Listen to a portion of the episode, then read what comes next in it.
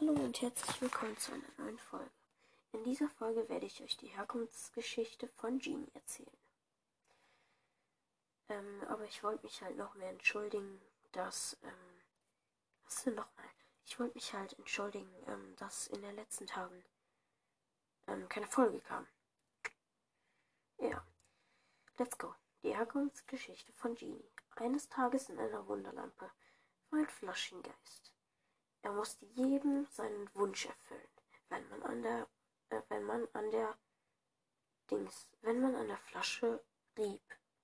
Er wollte aber frei sein, doch keiner wollte ihm diesen Wunsch erfüllen.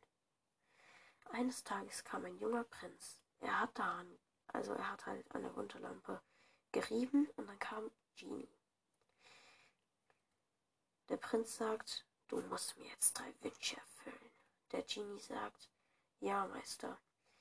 Dann hat der Prinz halt gesagt, ich will, ich will reich sein. Dann hat der Genie ihm den Wunsch erfüllt. Er war, er hatte eine Krone, wurde zum König und so. Und ja, hatte halt viel Geld und sowas. Ähm, ja. Und ja. Ähm, ja. Als der Prinz aber mal nicht hingeschaut hat, fiel die Wunderlampe aus Versehen runter, durch einen Diener, der sie putzen wollte.